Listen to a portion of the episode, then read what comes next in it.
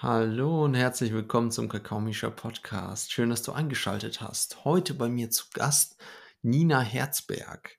Und es ist dieses Mal ein ganz besonderer Podcast, denn Nina Herzberg ist Medium und bildet andere Medien aus. Das heißt, sie ist Metamedium, könnte man sagen.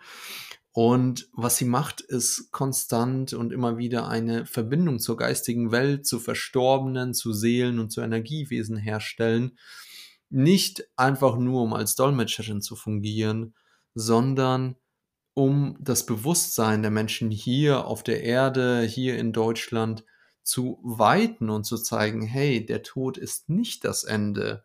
Und die Erfahrung, die durch, du, durch die du gerade gehst, ist endlich und warum sie dann nicht genießen? Und es war ein wunderschöner Podcast, ein tolles Gespräch mit einer wundervollen Frau und ich wünsche dir ganz viel Freude beim Hören und hoffe, du genießt es so sehr wie ich.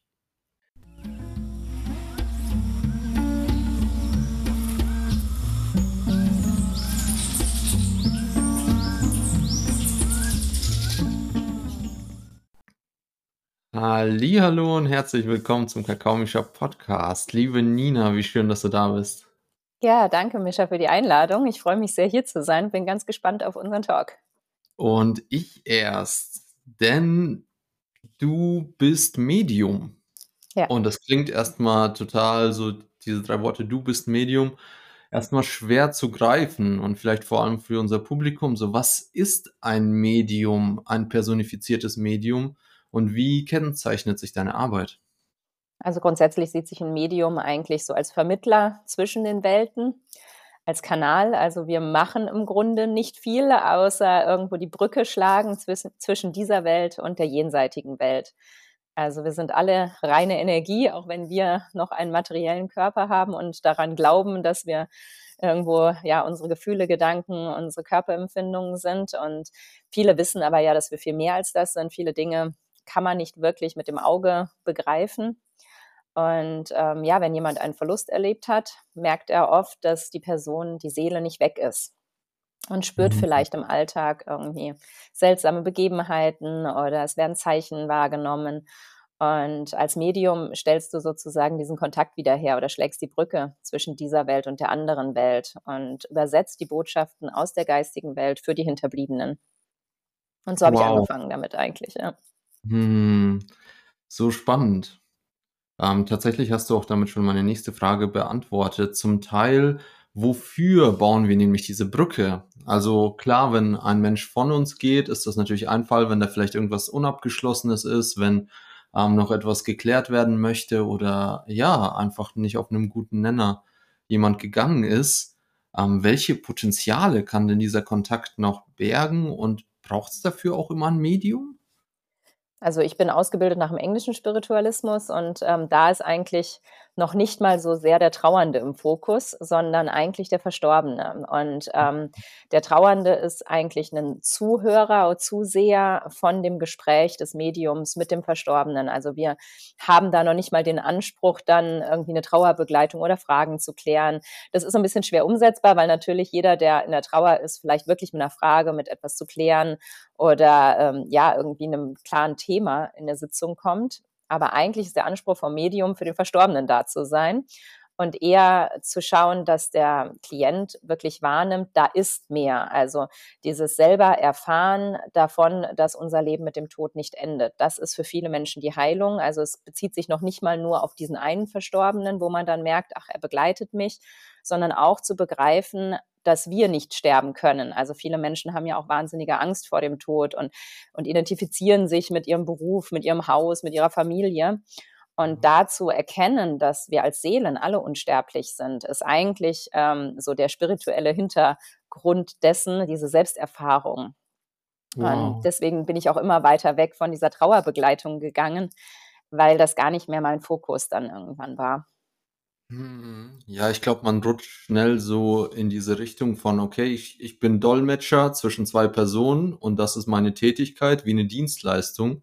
Ja. Und jetzt höre ich raus, dass es wirklich eher um die Bewusstseinserweiterung in diesem Feld geht. Und wenn du diesen Kontakt darstellst, dass eben das Bewusstsein der Person, die diesen Kontakt sucht oder braucht, sich erweitert und sie vielleicht merkt, oh, ähm, ja, das ist jetzt gerade ein Leben, in dem ich inkarniert bin, in dem ich gelandet bin mit einer Hand von Karten, auf die ich keinen Einfluss hatte. Und das ist nicht das Ende. Definitiv. Also das ist eigentlich so ein bisschen so das Ziel dahinter, dass die Leute auch ihren, ihr eigenes Leben und ihre eigenen Themen, ihren Alltag so ein bisschen in Frage stellen und sich bewusst werden, einerseits, wie kostbar natürlich diese Inkarnation ist, wie kostbar vielleicht auch die negativen Themen sind, die wir hier erleben oder die Lebensaufgaben, die wir uns auf einer anderen Ebene ausgewählt haben, aber eben auch mal einen anderen Blickwinkel drauf haben. Also sich nicht sofort mit allem Drama identifizieren, sondern diesen Blickwinkel aus der geistigen Welt einnehmen, wo ja alles irgendwie einen Sinn macht, wo ähm, jede schlimme Erfahrung auch irgendwie was Gutes hat oder eine Erfahrung sein kann, wenn man sie annimmt und wenn man da durchgeht. Also dieses Bewusstsein oder ja auch diese, diesen Selbstheilungsprozess darin ähm, zu unterstützen, dadurch, dass man den Blickwinkel der geistigen Welt aufzeigt. Das ähm, ja, sehe ich mehr im Fokus inzwischen als jetzt diese Einzelberatung von dein Papa ist noch da oder so. Hm. Wow, ja, da finde ich es total wichtig, auch größer zu denken und zu merken, okay, was ist denn der tiefer liegende Sinn hinter dieser Kontaktaufnahme? Und was mich jetzt interessieren würde, weil du ja so in intensivem Kontakt mit der geistigen Welt stehst und eigentlich diese Realität permanent sozusagen parat hast, eine Realität von Unsterblichkeit, von Nicht-Manifestiertheit, wie balancierst du denn diese beiden Dimensionen? Also wie schaffst du es nicht, ständig in was reinzurutschen von, ja, das ist ja eh nur diese Inkarnation und ähm, bald ist eh alles vorbei und dann brauche ich jetzt auch nicht aus dem Bett aufstehen. Also ich glaube, das kann auch schnell in so eine, äh, wie soll ich sagen, äh, ausweichende oder fluchtartige Richtung gehen. Also wie balancierst du das für dich? Ja, das erlebe ich bei manchen Menschen auch halt, dass sie sich nur in diese Welt flüchten oder irgendwie total abgehoben sind ähm, ich habe halt irgendwie sehr viel noch so, äh, woran ich hänge in meinem Leben. Zum einen bin ich Mama und habe Kinder, habe Hunde. Ähm, bin vor einem Jahr nach Mallorca ausgewandert, habe viele äh, wirklich weltliche Themen und ich glaube, gerade dadurch, dass sich mein Bewusstsein erweitert hat und ich andere Dimensionen wahrnehme, weiß ich diese Inkarnation sehr zu schätzen. Also ich weiß, dass ich nur jetzt gerade meinen Körper habe. Ich finde es total toll, irgendwie, ja, mir was Gutes zu tun, ins Meer zu gehen, die Sonne zu genießen, weil ich weiß, das hast du einfach bald nicht mehr irgendwie. Und für die Verstorbenen ist das immer ein Bald. Also egal, ob du 100 Jahre lebst oder nur fünf Jahre, äh, das ist alles kostbar. Und so viele Momente, die lebenswert sind, die, wo man sich spürt, mitnehmen zu können nachher, weil das ganze Materielle kannst du eh nicht mitnehmen. Aber die Verstorbenen erzählen immer wieder davon, dass sie gerne mehr gelebt hätten, irgendwo mehr geliebt hätten, immer Angst vor Verlusten hatten und manches einfach nicht leben konnten. Und das hat mir einfach ja viel auf die Augen geöffnet, wie kostbar das eigentlich ist, was wir hier erleben dürfen. Egal, ob es manchmal anstrengend oder äh, nervig ist oder so. Also die letzten zwei Jahre waren für viele Menschen energetisch auch sehr hart, aber da drin liegt ja auch in jeder, in jeder Zeit liegt so ein Schatz irgendwie, sich selbst auch zu entdecken darin. Und da bin ich sehr mhm. liebevoll mit dieser Inkarnation geworden, weil ich früher die auch immer gedacht habe, äh, warum, warum wieder dieses Leben irgendwie? Und ähm, ja, da einfach das anzunehmen, was gerade da ist, was sich zeigt und da was Gutes draus zu machen. Und eher im Hier und Jetzt dann zu bleiben. Also nicht zu überlegen, oh, was mache ich morgen und äh, welches Ziel habe ich in drei Jahren. Das habe ich nicht mehr. Also mhm. wirklich so den mhm. Moment, glaube ich, zu leben mit meiner Familie, mit Freunden, mit der Natur. Das erdet mich sehr. Mhm. Die alten Drömer haben gesagt, Memento Mori, gedenke ja. den Tod. Und früher dachte ich immer, boah, wie ne negativ in Anführungszeichen ist das denn, mir ständig vor Augen zu halten, dass ich bald sterbe. Da kann ich ja, keine Ahnung, ist ja voll ätzend, dachte ich mir, als ich das in der Schule beigebracht bekommen habe. Und jetzt merke ich, dadurch, dass ich den Tod gedenke, wird mir äh, die Wichtigkeit meines Lebens bewusst. Weil erst wenn ich weiß, erst wenn ich weiß, dass ich was verlieren kann, ähm, wird mir bewusst, wie wichtig das ist, was ich habe. Und ich, wir hatten gestern Abend ein wunderbares Beispiel, was direkt ein paar Punkte zusammenknüpft. Wir haben seit kurzem eine Hündin bei uns aufgenommen aus Bulgarien, eine Straßenhündin, total okay. süß. Mhm. Und sie hat immer nur auf der Straße gelebt und kannte deswegen häusliche Umgebung nicht. Und gestern, nach zwei Tagen, hat sie es geschafft, uns zu entwischen. Also die Tür ist aufgegangen und ihr Straßeninstinkt sofort rausgeschossen. Oh und meine, ja, genau, und meine Frau äh, hat sie eben adoptiert, hat, hat, hat schon so einen Bezug zu ihr aufgebaut und die ist ähm, komplett, wie soll ich sagen, in, in die Emotion, in das Drama, ins Trauma, was auch immer da sein mag, gegangen. Und total berechtigt, ne, weil das ist jetzt ihr Baby sozusagen und sie will mit ihr sein, sie will bei ihr sein. Es kamen die Tränen, es kam die Angst, alles drum und dran. Und grade weil sie wusste, wie schön es ist, sie zu haben, war dann auch die Trauer da, sie zu verlieren. Und im selben Moment, als wir dann zusammen auf der Suche waren und ich gemerkt habe: „Okay, wir können jetzt nichts anderes tun. Wir können sie suchen, aber wir können weiß ich nicht, es bringt nichts, dass ich jetzt auch noch wütend oder traurig oder irgendwas werde.“ Und dann habe ich so 'n bisschen die geistige Perspektive angenommen und habe gesagt: „So, okay, und welchen welchen Sinn hat das jetzt, ne? Warum ist die weg und wo wo ist der größere Kontext?“ Und indem ich da reingegangen bin, konnte ich meine Frau total beruhigen. Konnte ich einfach zeigen: „Hey, es ist immer noch alles gut, wir sind immer noch am Leben.“ Sie kennt die Straße. Also, das fand ich 'n total gutes Beispiel zu sehen, okay, es darf beide Welten haben, ne? Die Ja. Welt von Emotionen, von Trauer, von auch mal darf irgendwas schiefgehen und gleichzeitig auch diese Perspektive, die Vogelperspektive zu haben, so: „Okay, worum geht's hier eigentlich?“ Und habt ihr sie zurückbekommen? Ja, Ja, total spannend. Ich ich habe meiner Frau die ganze Zeit gut zugeredet, so: „Hey, die wird Mhm. schon auftauchen.“ Und wir hatten eine Frau, ähm, beim Gassi-gehen angesprochen, ob sie 'ne Hündin gesehen hat und von der habe ich dann 'n Anruf bekommen. Ähm, und das ist die hat viele Tierschutzhunde, die hat die professionell angefüttert, dann bei sich in 'n Hof geholt und dann haben wir sie abgeholt und das Ah, war super. wie nix gewesen. Ja. Ja, aber darum dann geht's oft halt. Also, manche Menschen haben halt auch erst durch 'n Schicksalsschlag oder durch selber 'n Nahtoderlebnis oder 'n Unfall oder irgendetwas, wo ihnen bewusst wird, ey, sie sind mehr als dieses Leben und dieses Leben ist aber kostbar und, ähm, auch vieles liegt nicht in unserer Macht. Also, wir können natürlich bestimmen, wie wir denken, wie wir morgens aufstehen, mit was für 'ner Energie wir in den Tag gehen, aber die wirklich wichtigen Dinge, wann wir sterben oder, ähm, was manches auf uns zukommt, welchen Schicksalsschlag wir haben, das ist auf 'ner anderen Ebene bestimmt. Mhm. Und da kannst du natürlich die ganze Zeit Angst vor haben oder mit hadern oder du kannst abgeben und sagen: „Okay, ich tue mein Bestes, ich versuche mein Leben zu genießen, ähm, die Dinge, die auf mich zukommen, nehme ich an und gucke, wie ich damit umgehe.“ Aber manches eben abzugeben. Das lag nicht in eurer Macht, ob sie zurückkommt oder ob sie überfahren wird und da auch im Grunde eben so diesen höheren Blickwinkel einzunehmen, es abzugeben, zu sagen: „Ich gehe ins Vertrauen, irgendwie wird es sich regeln.“ Und dann ist oft, dass die geistige Welt euch dann Zeichen schickt oder 'n Wunder geschieht oder man kriegt das wieder zurück, was einem so am Herzen liegt. Schön. Genau so, genau so. Und ich meine, wir haben als menschliche Wesen dieses gesamte Spektrum vom, äh, Drama, Krieg, was auch immer, bis hin in die in die geistige Welt, in die Erleuchtung. Und warum nicht dieses ganze Spektrum nutzen, wenn wir Ja. schon die Möglichkeit kriegen? Und es ist so schade, dass grade in der Gesellschaft wirklich nur 'n ganz kleiner Teil dieses Spektrums abgebildet ist und alles, was drüber hinausgeht, ist schon Esoterik oder Quatsch oder wie auch immer.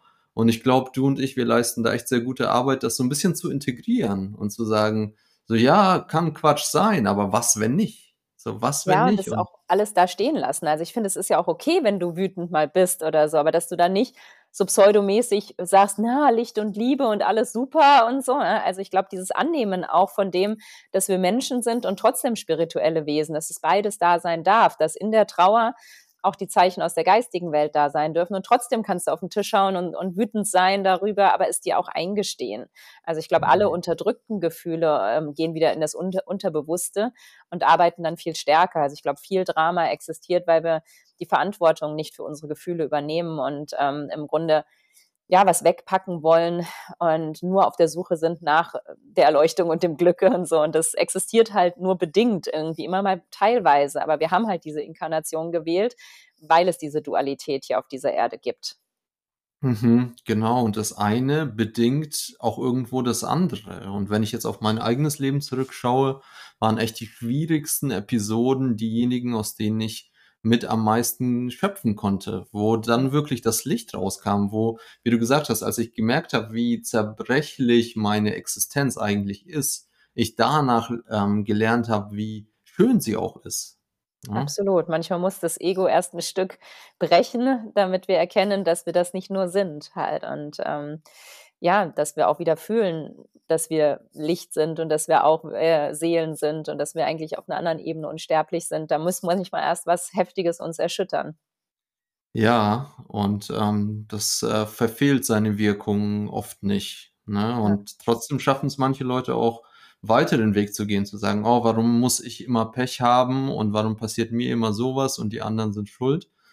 Doch irgendwann, wenn es wirklich am Scheideweg steht, ne, sei es das Sterbebett oder irgendwas in die Richtung, dann ähm, zeigt sich meistens diese, diese Demut vielleicht auch vor etwas Größerem, was es auch sein mag. Absolut, ja, das lernen wir leider nicht mehr als Kinder, diese Hingabe an das halt. Also diese, es wird uns halt von klein auf doktriert, dass wir kontrollieren müssen, ähm, ja, dass wir irgendwie die Schuld oder ja die Verantwortung für unser Leben im Grunde abgeben an die Gesellschaft, an die Politik, an was auch immer, an die Gesundheit oder so. Ja. Und ähm, da wieder auch in die Selbstverantwortung zu gehen, finde ich ganz wichtig. Ja, und das tatsächlich meine größte Angst war immer verrückt zu werden. Also irgendwann meinen Verstand zu verlieren und dadurch die Kontrolle zu verlieren. Ne? Der Verstand kontrolliert ja. Und diese Angst, die wurde mir immer wieder gespiegelt, besonders in psychedelischen Erfahrungen, die ich hatte mit Substanzen, auch im Dschungel, mit Pflanzenmedizin, mit Ayahuasca, wurde ich immer wieder mit dieser Erfahrung konfrontiert. Und ich dachte mir so, nein, ich will doch ins Licht, ich will doch Trauma lösen und so. Und immer wieder hatte ich das Gefühl, ich bin verrückt und ich werde nie wieder gesund. Und also solche solche Kopffilme hatte ich da wirklich, bis ich irgendwann die Lektion verstanden habe. Und die Lektion war nicht mein Verrücktsein zu beseitigen, sondern es anzunehmen, es anzunehmen als eine der Facetten hier in dieser Existenz und zu merken, okay, wenn das der Plan für dieses Leben für mich ist, verrückt zu werden, dann, dann let's go, so. Und mittlerweile denke ich, äh, hätte ich verrückt werden sollen, bin ich schon längst geworden. Aber das kenne ich gut. Also mein Ego war da auch immer sehr stark, gerade was Pflanzenmedizin betrifft. Und da war dann oft so dieses, es ist im Grunde eine Angst davor, dass das Ego zerbricht halt, ja? dass du nicht mehr dich mit dir selber oder mit deinen Rollen, die du dir aufgebaut hast und allem identifizieren kannst, dass du ja, dann einen Kontrollverlustangst, glaube ich. Also ich kenne diese Erfahrung auch und habe auch schon oft gedacht, oh shit, jetzt äh, kehre ich als total crazy zurück. Und klar, also wenn man als Medium arbeitet, hat man ja auch oft mit Leuten zu tun, die einen schon von klein auf als äh, verrückt und bekloppt und ähm, psychiatrisch äh, behandelt irgendwie was äh, einstufen. Und ich glaube, das ist eine, eine, Urangst natürlich von uns Menschen auch, dass deine Sicherheit zerbricht, dass du ausgegrenzt wirst, nicht dazugehörst, auch wenn das jetzt heutzutage nicht mehr so ein Thema ist. Aber wir kommen ja alle aus Generationen, wo eine Ausgrenzung von der Familie den Tod bedeutet hätte, zumindest auch ja für mhm. junge Leute oder für Frauen auch gerade. Und ich glaube, diese Urangst steckt ja in uns. Ja, genau so sehe ich das auch. Und dabei Und ist es eine kostbare Erfahrung, wenn mal alles zerbricht. Genau, dann kann sich's nämlich neu formieren. Ja. Dann kann sich's neu zusammensetzen und dann kriegen wir die Chance, vielleicht uns Gedanken zu machen, okay, wie, wie will ich denn sein? Oder wie will ich denn meiner Verrücktheit gegenüberstehen? So wie, wie möchte ich, dass ich, Misha, in dieser Welt bin? Ja. Ne, und diese Fragezeichen kommen erst, wenn was kaputt gegangen ist. Weil ansonsten fun funktioniert unsere Persona ja perfekt in unserem Job, in unserem Hobby, in unserer Beziehung. Alles wird irgendwie aufrechterhalten. Die Symptome werden weiß nicht, wie seit Jahrzehnten vielleicht weggedrückt. Und dann läuft das alles so weiter, bis irgendwann dieser Bruch kommt. Ne? Entweder selbst eingeleitet durch sowas wie Pflanzenmedizin, vielleicht durch ähm, den Besuch bei einem Medium oder durch die Arbeit mit einem Medium oder mit einem Psychotherapeuten oder durch einen Unfall. Ja. Absolut. Diese Rollenbilder arbeiten wahnsinnig stark, die ja schon wirklich von klein auf mit den Kindern ähm, durch die Elternmuster, durch die Schulmuster, durch die Gesellschaftsmuster, auch die, die karmischen Themen oder so. Ähm, da sind wir ja immer Rolle halt. Äh? Und ähm, das ist, ich finde es eine ganz kostbare Erfahrung, das mal zerbrechen zu lassen, mal hinzugucken, mal die Rollen ein Stück aufzugeben und zu gucken, wer bin ich denn sonst noch? Hm. Aha, und wer, wer kann ich sonst noch sein? Ja. Ah, also was, was liegt in mir noch weiter verborgen? Und die meisten von uns spüren, dass da noch mehr ist. Also selbst ja. wenn ihr keinen Bezug haben zur Spiritualität oder wie auch immer, ist da doch meistens dieser Funken von, oh, was wäre wenn? Oder wäre es nicht toll, wenn? Und ähm, da versuche ich auch mit dem Kakao neue Räume zu öffnen und zu sagen, ja. hey, trink doch mal diesen Kakao und schau, wo er dich hinführt. Und das kann ich dir nicht sagen. Ich kann dir nicht sagen, wo du dann landest. Und das ist vielleicht auch ganz, ganz ähnlich äh, mit der medialen Arbeit oder der Arbeit mit Pflanzenmedizin. So, hey, wir öffnen hier einen Raum und vielleicht äh, betreten wir eine Anderswelt, vielleicht betreten wir eine andere Facette unseres Seins. Ähm, so wertvoll und so wichtig, glaube ich, vor allem für die Zeit, die uns jetzt ins Haus steht, wo das Klima ganz interessante Dinge macht, wo die Wirtschaft ganz interessante Dinge macht und wir so wenig Kontrolle haben und gleichzeitig die Möglichkeit haben, das Ganze aus einer Vogelperspektive zu sehen. Da wäre meine Frage an dich, Nina. Ähm, nutzt du diese geistige Welt für dich in einem vorgegebenen Maße? Hast du Rituale, wo du dich verbindest? Oder ist es was ganz Alltägliches, was irgendwie mitläuft, wenn du dir dein Essen kochst oder so? Also wie, wie findet diese Dimension bei dir im Alltag ihren Weg? Es ist unterschiedlich. Also dadurch, dass ich damit ja arbeite, also ich ähm, Seminare, Kurse, Ausbildungen gebe, Interviews, ähm, schreibe medial oder so, da benutze, nutze ich es natürlich konkret, also dass ich vor einem Seminar meditiere, mich schon verbinde mit der geistigen Welt, um gute Energie bitte oder eben auch in meinen Seminaren dann halt ähm, Jenseitskontakte mit begleite oder ähm, ja, die Kommunikation allgemein zum geistigen Team halt. Da bin ich natürlich immer dann verbunden und gucke, was braucht es, was braucht die Gruppe, wer ist noch dabei. Also da arbeite ich die ganze Zeit dann medial und bereite mich da auch immer energetisch drauf vor durch Meditation vorher und danach auch dadurch, dass ich es wieder ausschalte ein Stück weit, dass es nicht die ganze Zeit so ist. In meinem Alltag jetzt privat ist es eher so, dass es ein bisschen alltäglich ist und da mal mehr, mal weniger. Es kommt immer auch auf meine Energie drauf an dass in Phasen, wo meine Verstorbenen ganz präsent sind, wo es um meine Entwicklung geht, ähm, wenn ich gerade so vor Entscheidungen stehe oder es mir selbst nicht gut geht, da spüre ich meine Verstorbenen und mein geistiges Team sehr präsent und nutze es dann wirklich für mich.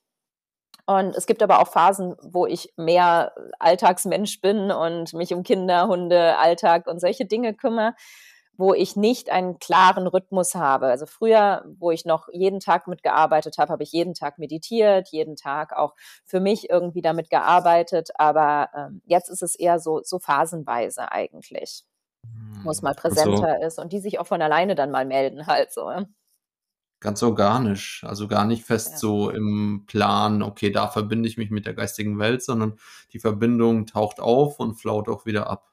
Genau, also ich glaube, mhm. sie ist immer da, auch wenn wir sie nicht immer wahrnehmen. Und wir natürlich, es ist wie eine Art Schwingungsfrequenz halt. Ähm, also wenn wir jetzt hier miteinander reden, sind wir in einer anderen Gehirnwellenfrequenz, als wenn du meditierst. Und wenn du meditierst oder in einem Alpha-Wellen-Gehirnzustand bist, dann nimmst du die geistige Welt automatisch präsenter wahr, so Art wie Tagträumen vielleicht auch.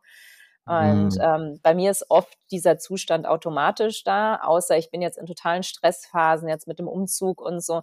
Da habe ich auch dann Phasen gehabt, wo ich einfach wenig wahrgenommen habe, aber ich merke, es erschöpft mich auch sehr. Also es ist nicht unbedingt gesund für mich, ähm, da nicht mehr bewusst Zeit zu nehmen für. Aber da bin mhm. ich halt auch mhm. Mensch und manchmal geht es dann unter im Alltag.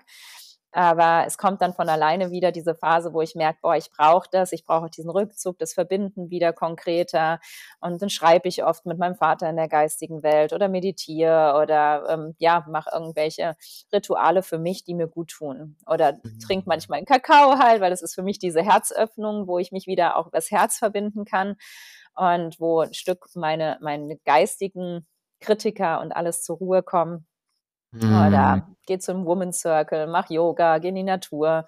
Solche Dinge helfen mir dann auch wieder die Verbindung zur geistigen Welt stärker herzustellen. Wow, ja, also Dinge, die, glaube ich, auch in unserem Dunstkreis sehr, sehr gängig sind, Yoga zu machen, Kakao Absolut. zu trinken. Ähm, jetzt hast du gesprochen von deinem geistigen Team. Und dann mhm. war ich sofort so, boah, ich will auch ein geistiges Team. Also das hört sich total so ermächtigend an, zu wissen, hey, da ist jemand in der geistigen Welt, der vielleicht in meinem Team ist, ne, mich supportet.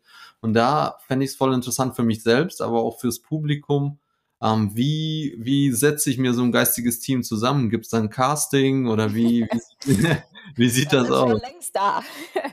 Oh. also ich nehme es so wahr, dass du vor deiner Inkarnation auf Seelenebene dich mit Geistführern zusammengesetzt hast. Also für mich ist ein Geistführer ein Wesen, was selber mal inkarniert war, aber jetzt nicht mehr inkarniert und für uns Menschen im Grunde so ein Stück zuständig ist. Manche nennen es vielleicht auch Schutzengel oder Krafttier im Schamanischen oder so. Ähm, aus dem englischen Spiritualismus, die nennen Spirit Guide. Und ich nehme es eher so wahr, dass sie sich als menschliche Personifizierung zeigen ähm, und wie ein bester Freund sind und die deinen Lebensplan kennen. Auch manchmal spürt man das so wie, dass man eine Eingebung plötzlich hat und nicht weiß, woher es kommt oder man sich geschoben fühlt in irgendeine Richtung. Manchmal ist es schwer zu unterscheiden, ob das jetzt seine eigenen Gedanken sind und vielleicht seine eigene Intuition, seine eigene Seele oder ob es wirklich aus der geistigen Welt kommt. Für mich ist es eine andere Qualität. Also ich nehme die Zeichen und die Botschaften anders wahr, weil es wirklich was Externes ist, so wie wenn ich mit einem Freund telefonieren würde. Also die haben eine eigene Meinung dazu, aber unterstützen uns halt und ähm, ergänzen oft auch unsere Energie. Also meinen Geistführer habe ich immer irgendwo als, als wie bester Freund schon in der Kindheit wahrgenommen, der aber viel mutiger war als ich, der mich immer unterstützt hat, so wenn es darum ging, meine Meinung zu sagen, ähm, auch mit dem Beruflichen rauszugehen und mich nicht irgendwie zurückzuhalten oder zurückzuziehen. Und ähm, grundsätzlich sind im geistigen Team mehrere solcher Energien, manchmal auch verstorben. Also mein Vater nach seinem Tod hat so eine Art Geisthelferfunktion übernommen, weil er einfach zu Lebzeiten schon einem ständig irgendwie reingequatscht hat und irgendwie wie ein Mentor für mich auch damals schon war. Und das ist er immer noch. Und je nachdem, wie du dich auch weiterentwickelst, also bei einer Heilerausbildung zum Beispiel, habe ich gemerkt, immer wenn ich Heilenergie durchfließen lasse, ist noch jemand anders in der geistigen Welt da, der das unterstützt. Also es ist eher eine weibliche Energie, die mehr für Heilenergie da ist. Und so bezieht sich das geistige Team sozusagen auf Geisthelfer in der geistigen Welt, die für deine Aufgaben, die du in dieser Inkarnation gewählt hast, mit unterstützend da sind. Und es ist egal, ob du sie wahrnimmst oder nicht, die müssen sowieso mit dir zusammenarbeiten, aber es ist natürlich viel schöner, wenn man sich mal verbindet und mal in der Meditation schaut, ja, wer ist denn da? Spüre ich das? Also die schicken einem auch Erkennungszeichen. Also ich nehme meinen Vater anders wahr als jetzt mein Geistführer, kriege andere Erkennungszeichen, andere Botschaften. Und ähm, ja, wenn man diesen Raum öffnet, kann einem das sehr unterstützen im Alltag auch. Ja. Oh, wow. Das kann ich äh, ja total gut fühlen. Und ich bin vor allem in Kontakt gekommen mit so südamerikanischem Schamanismus, mhm. den, oder vielleicht auch nordamerikanisch. Ich glaube insgesamt der amerikanische Schamanismus mit den vier Richtungen, den vier Elementen, mhm. ähm, vielleicht auch ähm, dem Jahreskreis. Und ähm, dort sind es ja die Krafttiere, ne? ganz oft die Spirit Animals, mit denen man sich verbindet, die bestimmte Qualitäten ähm, vorzeigen, die man selber vielleicht gar nicht so hat oder sich so sieht, aber weiß, okay, wenn ich den, wenn ich den Adler anrufe, dann habe ich vielleicht diese Weitsicht, dann schenkt er mir diese Weitsicht und dadurch kriege ich ein bisschen wie Superkräfte, könnte man sagen. Ne? Ja, ich, für Jetzt. mich ist das dasselbe. Also im Mexikanischen nennen sie sie Alebriche und die sind auch in Tierform mit, mit Flügeln und sind aber auch wie, wie ähm, Geistführer oder Krafttiere. Und für mich, also wenn ich es hellsichtig mir anschaue bei jemandem, äh, nehme ich es eher in menschlicher Gestalt wahr, weil ich so ausgebildet bin. Aber wer mhm. eher an Tiere denkt, der wird eher dann, wenn er sich mit dem Geistführer verbindet, ein Tiergesicht bekommen. Oder jemand, der sehr kirchlich ist, wird vielleicht eine Marienerscheinung oder eine Engelserscheinung sehen halt. Ähm. Mhm. Ich glaube, es ist alles ungefähr dasselbe. Also Energien, die uns unterstützen, die uns begleiten und die schon vor dieser Inkarnation für uns auf Seelenebene da waren. Hm, so schön. Ja. Ähm, wie ist es denn, weil du gemeint hast, manchmal schreibst du mit deinem Papa, manchmal gehst du in die Meditation. Jetzt angenommen, ich oder das Publikum setzt sich hin und sagt, okay, wir beginnen jetzt, wir öffnen jetzt diesen Raum und los geht's. Gibt es irgendwas zu beachten? Sind da irgendwelche Gefahren? Also was dann in meinem, ich habe Angst verrückt zu werden, Hirn kommt, ist, boah, was, wenn ich mir jetzt Geister hier einlade, mit denen ich gar nicht umgehen kann? Ich bin ja kein Schamane und wie soll das alles werden? Also gibt es da einen Weg für einen äh, Normalsterblichen, sage ich jetzt mal, wie wir alle sind tatsächlich, ähm, da einen Kontakt aufzubauen in einem sicheren Setting, wo ich keine Angst haben muss, verrückt zu werden? Ja, ich nehme halt nie was Böses in der geistigen Welt wahr. Und dafür werde ich am meisten angefeindet auf YouTube oder so, weil die Leute an böse Dinge in der geistigen Welt glauben wollen. Und ich habe mich auch mit dem Schamanismus mal beschäftigt und ursprünglich haben die zum Beispiel zu Dämonen gesagt, wenn du eine Verletzung am Arm hast, wenn du irgendeine niedrig schwingende Energie in deinem Aura hast, was aber auf mentaler Ebene, also eine Erkrankung psychisch sein kann oder so haben die dazu Dämonen gesagt halt. Ne? Und es stammt was im Deutschen eher aus der Kirche, die eben unbedingt äh, Himmel-Hölle-Prinzip irgendwann im 15. Jahrhundert eingeführt haben. Davor gab es das auch noch nicht. Also es ist etwas, die Menschen wollen an was Böses extern glauben. Und für mich ist es einfach nur, dass wir Menschen mit der Dualität hier auf dieser Welt geboren werden und uns für das Gute oder Böse in uns entscheiden können. Für mich mhm. ist die Dualität in der geistigen Welt nicht vorhanden. Also für mich habe ich habe noch nie einen bösen Verstorbenen erlebt, der nicht mehr gehen wollte, der mich bedroht hat oder ähnliches. Es ist manchmal unangenehm, wenn ein Verstorbener seine Geschichte erzählt und der vielleicht irgendwas Schlimmes hier getan hat. Aber ähm, der ist in der geistigen Welt auf Seelenebene nicht mehr böse.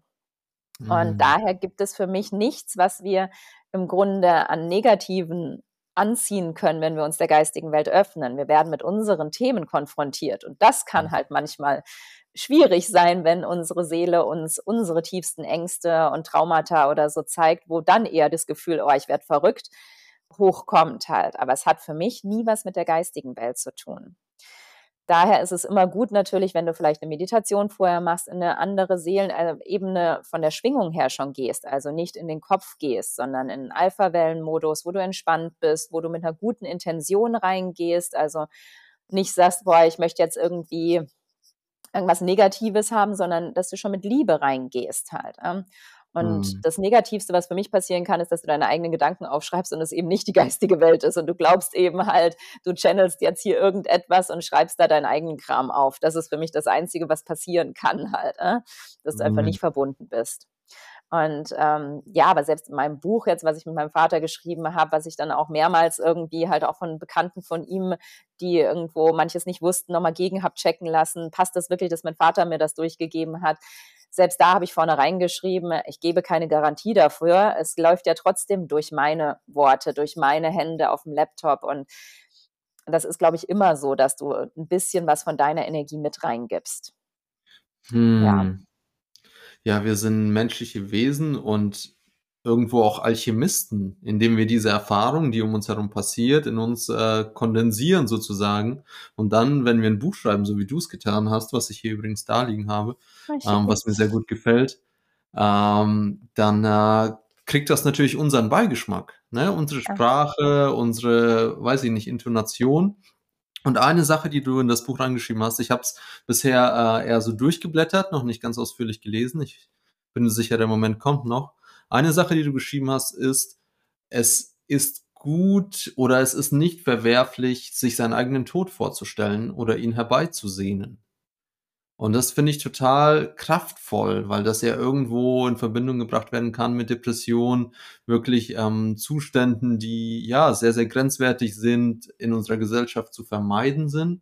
Und da würde ich dich bitten, darauf einzugehen. So wann oder wie kann es denn sinnvoll sein, dass ich meinen Tod herbeisehne? Ja, es kam, glaube ich, so ein bisschen so dieser Satz auch aus meiner Verzweiflung mit mir selber, weil ich einfach mit fünf Jahren Nahtoderlebnis hatte und danach mich immer wieder gefragt habe, warum verdammte Scheiße habe ich nicht da bleiben dürfen.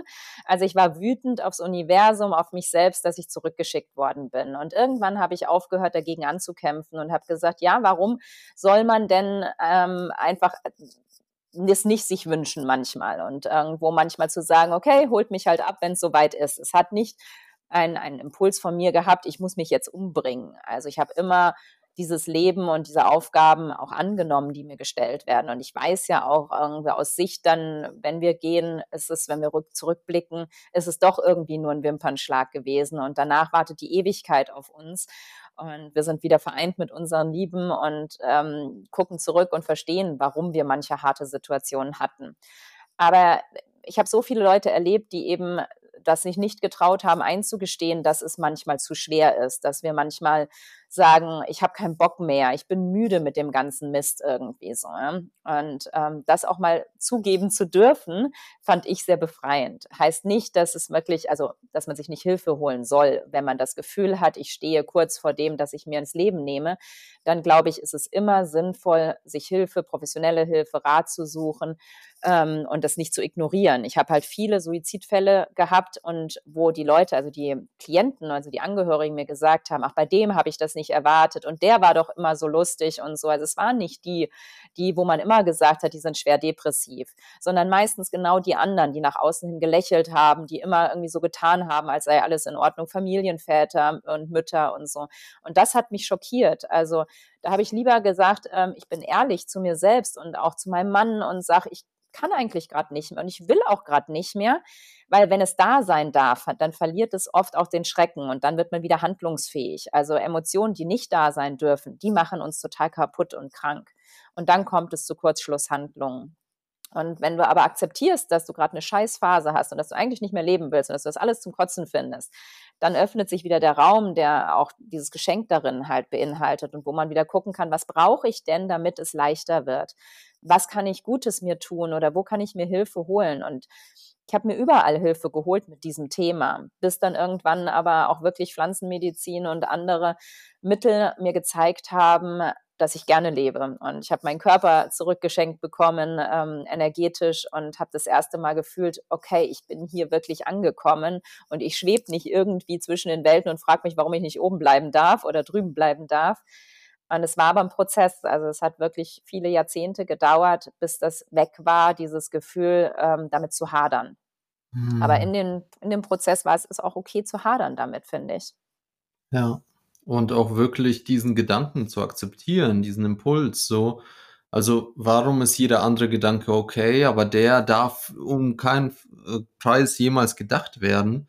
Und auch ich hatte da eine, eine sehr intensive, wahrscheinlich meine intensivste Erfahrung mit Pflanzenmedizin im peruanischen Dschungel, wo ich tatsächlich am Ende alleine dastand, also kein Schamane, niemand mehr und ich in meinem eigenen Kopf gefangen und mein Ego hat sich dermaßen aufgefressen und wollte so sehr raus aus dieser Situation, aus dem Körper, aus dieser Zukunft, die ich mir da ausgemalt habe als Verrückter.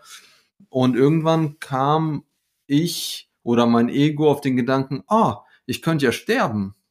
Und das war ein ganz besonderer Moment, wahrscheinlich der wichtigste der ganzen Reise, weil in dem Moment, als ich dachte, oh, ich könnte ja sterben, hat das in mir ein positives Gefühl ausgelöst. Ein Gefühl der Erlösung, so irgendwann hört's auf. Meine, meine Existenz oder die Realität in dem Moment war so furchtbar, dass als ich an den Tod gedacht habe, sich das total erlösend angefühlt hat. Und das hat wirklich meine Welt auf den Kopf gestellt, muss ich sagen. Also weil ich gemerkt habe, boah, ja, ich, ich kann sterben und ich werde irgendwann sterben. Und dann, als ich meinen mein, mein Körper und meinen Verstand zurückbekommen habe, viele Stunden danach, habe ich gemerkt, okay, ich kann sterben, aber ich kann auch leben. Und ich ja. kann mich bewusst für das Leben entscheiden, genauso wie ich mich bewusst für den Tod entscheiden kann. Und ich glaube, dann, dann sind diese beiden Pole verbunden, ne? Leben und Tod, Licht und Schatten. Und das war wahrscheinlich so mit der, der krasseste Moment meines Lebens. Ja, bewegend. Aber da hast du die Selbstverantwortung im Grunde sowohl für deinen Tod als auch fürs Leben übernommen halt. Äh? Und ich glaube, viele fühlen sich als Opfer in ihrem Leben, in der Gesellschaft, in vielen Dingen. Und dann kommt so, so Kurzschlusshandlungen, weil man das Gefühl hat, ich habe ja eh nichts unter Kontrolle. Und wenn du eigentlich dem mal zugibst, dass du theoretisch jederzeit dein Leben beenden könntest halt, äh?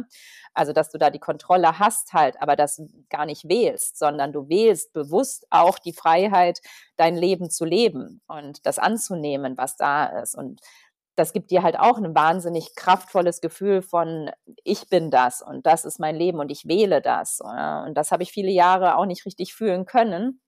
Und ähm, ich glaube, da muss manchmal so eine Auseinandersetzung mit diesem, ich kann ja auch sterben. Und es ist ja nicht alles vorbei. Das wissen wir ja auch. Also ich habe auch viele ähm, Suizidfälle betreut, die dann gesagt haben, boah, ich wollte eigentlich nur, dass Ruhe ist mit meinen Themen, aber jetzt sehe ich sie ja aus einem anderen Blickwinkel. Ich habe meinen Lebensfilm gesehen, ich habe es mir dreidimensional nochmal angeguckt, wie sehr ich auch vielleicht Menschen geschadet habe, dadurch, dass ich mir das Leben genommen habe.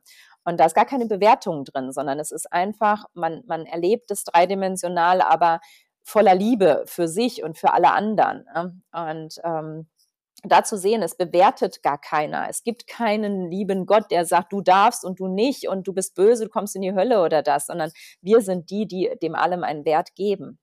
Und mhm. das fand ich wahnsinnig befreiend. Also selber die Verantwortung für meine Handlungen und für mein Gefühl zu übernehmen. Mhm.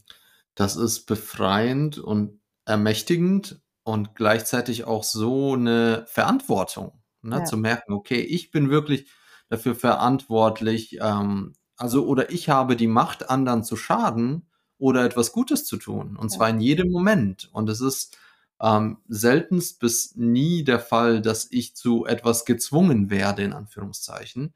Und wie du sagst, es ist immer unsere eigene Bewertung. Und es ist so spannend, das habe ich selber neulich in einem Podcast gehört, so die Thematik von ähm, wirklich Menschen, die ganz viel Unheil über die Erde gebracht haben, sei es jetzt Hitler oder Stalin oder Mao und würdest du jetzt zurückgehen und sie fragen, ob sie das Gefühl haben, sie tun was Gutes, sie tun was Richtiges und was Wichtiges, sie würden alle sagen, ja. Es ja. ist unglaublich wichtig für die Welt, für unsere Nation, dass das jetzt passiert. Und das heißt, auch da keine Bewertung, sondern in ihrer Realität war das essentiell. Und genauso wie sie ihre Realität gewählt haben, können wir jetzt unsere wählen und sagen, okay, nee, wir machen es anders und wir sind einander nahe und schließen niemanden aus und öffnen unser Herz, auch wenn es vielleicht manchmal ein bisschen wehtut.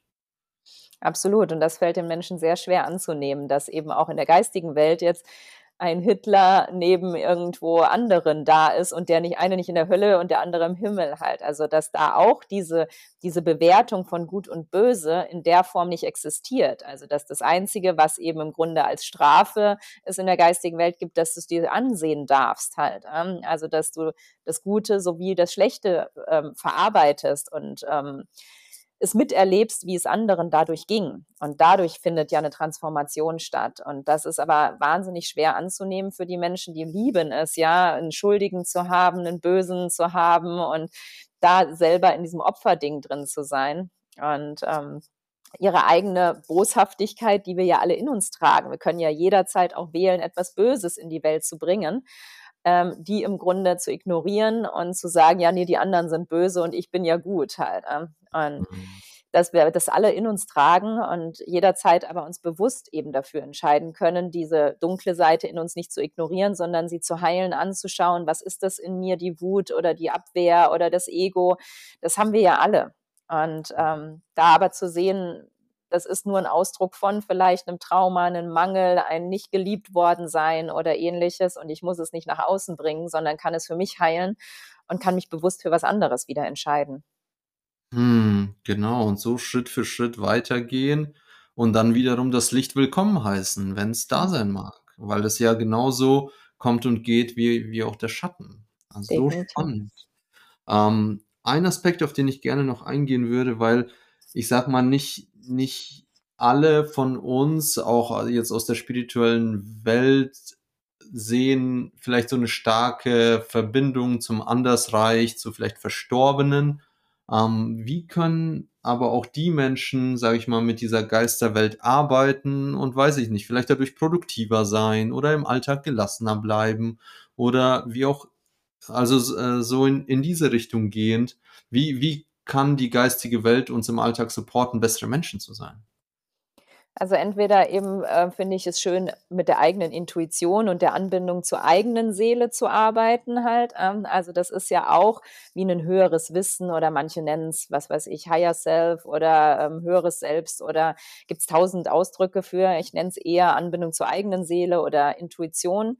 Es geht ja auch, dass du in der Meditation bei dir wieder mehr ankommst, diesen Raum wieder mehr öffnest, also auch da auf Eingebungen, Hellwissen, Hellfühlen vielleicht mehr achtest, ähm, diese sensitive Ebene wieder ein bisschen öffnest. Gibt es auch Bücher zu oder Meditationen, wo man einfach das ein bisschen mehr wieder übt halt, weil wir sind alle mit dieser Sensitivität geboren, aber es wird natürlich in der Schule, darfst du ja nicht fühlen, darfst ja gar nicht die Gedanken machen und es wird eher abtrainiert und wenn du da diesen Raum wieder mehr öffnest, bist du auch klarer im Alltag, dass du direkt spürst, tut mir das gut, schadet mir das, wie ist der Mensch wirklich, ähm, wieder mehr auf das hörst halt. Oder eben, was ich eben schön finde, ist mit der, mit der Geistführerebene, wie als bester Freund zu arbeiten. So. Ähm, aber da eben ist es für viele eben schwierig, sich das vorzustellen, dass sie jemand wirklich begleitet und ähm, dass sie da ähm, ja beschützt sind, begleitet sind, unterstützt sind.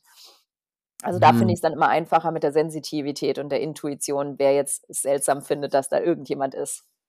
Hm, also wirklich zu spüren, was für Signale sendet mir mein Körper, was ist mhm. gerade für mich irgendwie präsent. Ähm, vielleicht auch das Thema Synchronizitäten. Darauf gehst du ja auch in deinem Buch ein. Und wie verknüpfst du Synchronizitäten oder vielleicht wie definierst du sie und wie verknüpfst du sie mit der geistigen Welt? Ja, es ist manchmal nicht sogar einfach zu unterscheiden, woher eine Synchronizität kommt. Es kann aus der geistigen Welt ein Zeichen sein, es kann aber auch sein, dass du einfach deinen Raum eben für die Selbstwahrnehmung öffnest. Also Synchronizitäten sind für mich Dinge, die, wenn ich an etwas denke, plötzlich kommt jemand auf mich zu, erzählt mir das und dann kriege ich noch ein Zeichen im Außen dazu. Also Dinge, die eigentlich keinen Zusammenhang haben, die man theoretisch auf Zufälle schieben kann, die aber so präsent sind, dass sie einen energetischen Zusammenhang haben. Also wir wissen ja auch, dass es eben morphogenetische Felder gibt, die die Erde umbinden, wo wir auch als Menschen jetzt äh, miteinander vernetzt sind, dass wenn das nicht nur funktioniert durch Zoom jetzt, dass wir miteinander reden, sondern wir vielleicht auch Impulse vom anderen wahrnehmen, Telepathie, solche Dinge existieren ja über diese Felder im Raum. Und mhm. dadurch ist auch natürlich, wenn du einen Raum öffnest, dass auch Dinge dir geschickt werden oder du Dinge anders wahrnimmst und anders anziehst sozusagen, ähm, wo du wiederum weißt, okay, da gehe ich weiter oder das ist ein Zeichen für mich, dass ich darauf vertrauen soll, dass der nächste Job richtig wird und im Grunde ist es relativ egal, womit du übst. Also ob du jetzt ähm, mit der geistigen Welt übst oder ob du auf deine Intuition mehr vertraust, dass du sagst einfach das erste Gefühl, wenn ich jetzt im Auto fahre, ich lasse das Navi mal aus irgendwie und lass mich mal leiten und spür mal rein, soll ich den Weg nehmen, soll ich den Weg nehmen, wo wird der Stau sein oder beim Einkaufen, dass du die Mango nur in die Hand nimmst und mal fühlst, welche Mango ist denn innen drin faul und welche tut mir heute gut. Also dich mit mhm. dieser Energie verbinden und aufs erste Gefühl auf den ersten Impuls achten. Und das ist für manche Menschen am Anfang schon sehr herausfordernd. Oder bei einem Treffen, dass du vor dem Treffen mit deiner Freundin dir mal aufschreibst, ja, wie, wie wird es ihr wohl gehen? Was hat sie an? Ich fühle schon mal in das Gespräch rein, in die Energie, die ja schon vorhanden ist. Wir wissen ja, mhm. es gibt keinen Raum und Zeit und wir Menschen sind miteinander verbunden. Und viele machen das automatisch, dass bei einem Gespräch sie merken, ach, der lächelt und sagt, es geht ihm gut. Ich spüre aber, irgendwas stimmt nicht. Also gerade bei mhm. Menschen, die uns vertraut sind, machen wir das jeden Tag. Und auch mit Leuten, die irgendwie mit Menschen arbeiten, also Lehrer oder Ärzte, die haben oft eine sehr gute Intuition oder Sensitivität, was andere betrifft und wissen schon vorher, irgendwas ist da falsch, ich sollte da nochmal weiter bohren oder ach, dem geht es heute nicht so gut. Und das ausbilden oder das größer machen, diesen Raum und darauf vertrauen, aufs erste Gefühl, sie damit ein bisschen spielerisch arbeiten.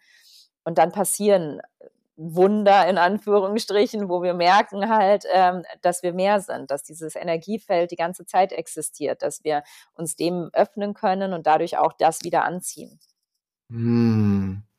Also praktisch durch unsere erweiterte Wahrnehmung anfangen, uns zu erweitern ne? Ja. Und unsere Felder zu erweitern und zu gucken, okay, wie, wie geht's denn vielleicht dem Wald, wenn ich durch den Wald laufe? So, hey, wie, wie, wie ist das Wetter gerade? Wird es gleich regnen oder nicht? Und äh, ich glaube, die meisten von uns haben irgendwo ein Gespür. Ja. Und wenn nicht, dann ist es vielleicht ein guter Moment, dieses Gespür zu trainieren. Und ich finde, du hast schön, so schön gesagt, dass uns in der Schule vieles abtrainiert wurde. Und ein paar andere Sachen wurden dafür übertrainiert, wie der Verstand zum Beispiel. Und jetzt stelle ich mir das echt vor, wie so ein paar Muskelgruppen, die komplett vernachlässigt wurden, weggesperrt wurden und jetzt als Erwachsener sollen wir auf einmal von selber uns wieder antrainieren zu fühlen. Und irgendwie merken wir, keine Ahnung, wie das geht und keine Kraft dazu und lieber benutze ich alle anderen Muskeln, die ich am Körper habe, die ausgebildet sind, als dieser Fühlmuskel, der sich anfühlt, als äh, würde er gleich explodieren, so ungefähr. Also ja, so aber so ist es halt. Ähm, also da äh, hilft nur Üben, Vertrauen, äh, Freude, also eine hohe Energieschwingung wie Leichtigkeit, Freude, dass es dir Spaß macht, dass du es in den Alltag integrierst und dann wird es leicht. Also ich habe noch nie einen Menschen getroffen, der nicht mit diesem Talent geboren worden ist. Manchen fällt es leichter, bei manchen ist es auch nicht so gedämmt worden in der Kindheit. Manch, bei manchen wurde es durch einen Schicksalsschlag wieder irgendwie geöffnet aber jeder hat das Talent dazu, ähm, es wahrzunehmen und mehr wahrzunehmen als das, was wir irgendwie mit den Augen sehen. Und dadurch, es, es glaubt ja auch jeder Mensch an die Liebe und noch keiner hat sie bewiesen, noch keiner hat sie gesehen. Also ich vergleiche das immer ganz gern damit, ähm, weil da wird es einem dann wieder offensichtlicher, dass wir an Dinge ja auch glauben, die eigentlich auch unsichtbar sind. Und ähm, so ist es eben auch mit der Sensitivität oder mit den Eingebungen, dass wenn wir das ein bisschen üben und als normal ansehen und es auch nicht überbewerten, sondern eher als Spiel ansehen, dann mhm. ähm, ja, wird so viel offensichtlich und dann kriegen wir plötzlich da ein Gefühl zu und es wird leicht und ähm, ja, wir werden da viel mehr geleitet auch.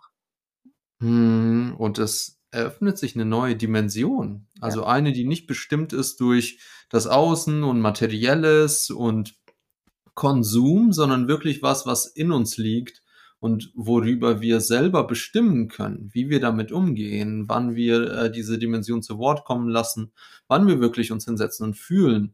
Und ich persönlich habe festgestellt, dass meine Gefühle zu zeigen, mich verwundbar zu zeigen, der größte Treiber ist für meine Beziehung, für meine Ehe, weil das nämlich wirkliche Nähe erzeugt. Weil das geht mit dem Kopf nicht. Ich kann noch so versuchen, das irgendwie zu äh, umreißen, was jetzt gerade schief läuft und wo vielleicht irgendwelche Punkte sind.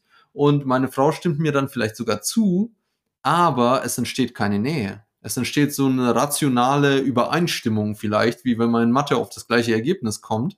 Aber davon ist man nicht gleich befreundet. So. Und die wirkliche Nähe entsteht, wenn man einander fühlt. Wenn man das äußert, was im Inneren gerade vorgeht, ob das jetzt gerade lichtvoll ist oder eben nicht.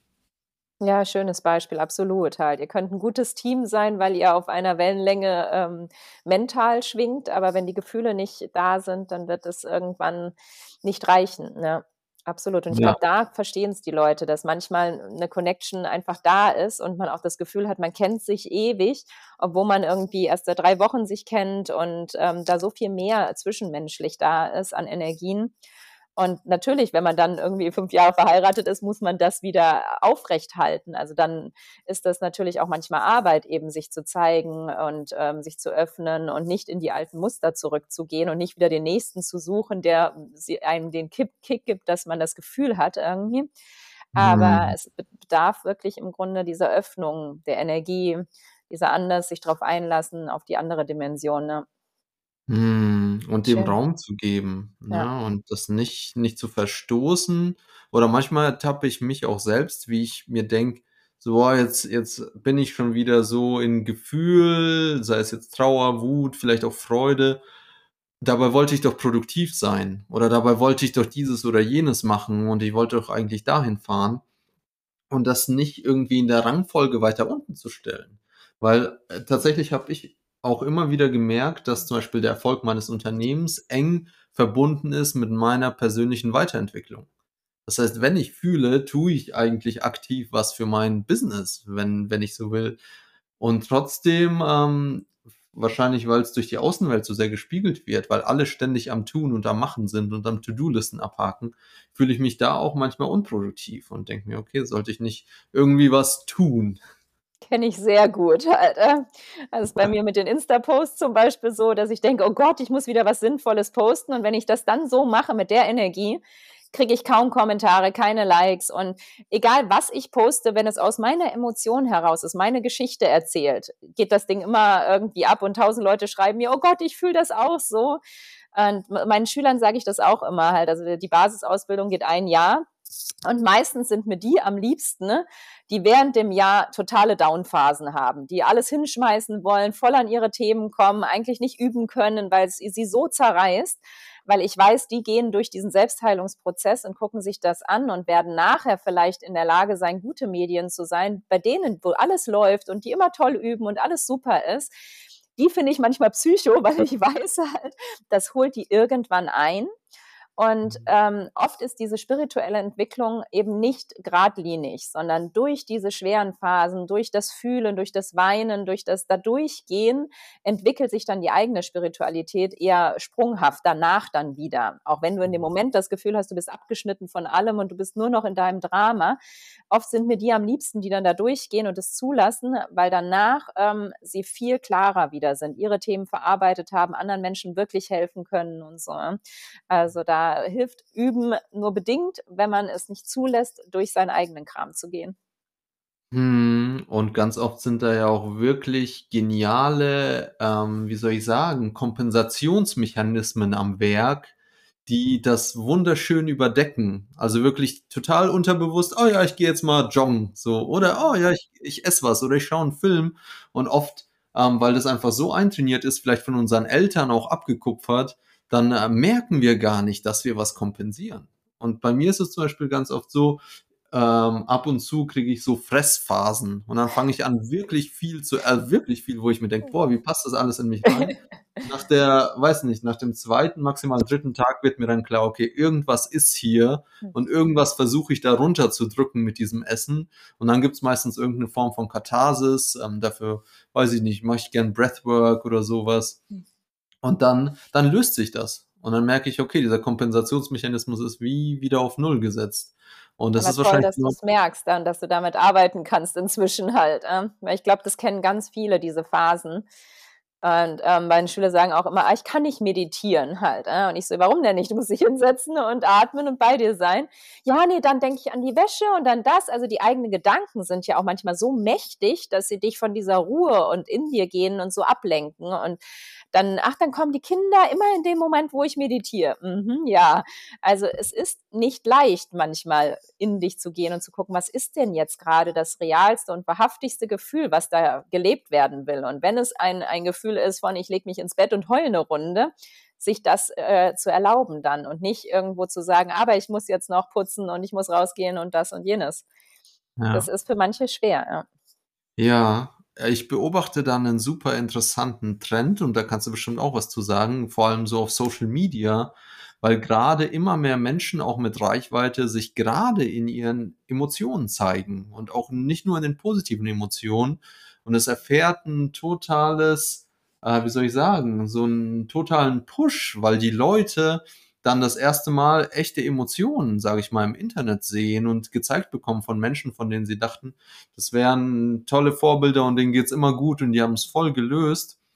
Und das ist so spannend, dass in dem Fall zum Beispiel der Instagram-Algorithmus der Welt einen Gefallen tut, indem er auf einmal negative Emotionen präsentiert. Also wie, sie, wie siehst du diese Entwicklung? Also ich finde es im ersten Schritt auch gut, also dass viele sowohl von diesem Body Positivity Ding und ich zeige mich ungeschminkt und in nicht den perfekten Formen und keine Filter drauf und so, finde ich grundsätzlich gut, dass es dieses echte Leben abbildet und eben auch tiefe Themen, auch Depressionen oder ähnliches ähm, Platz hat.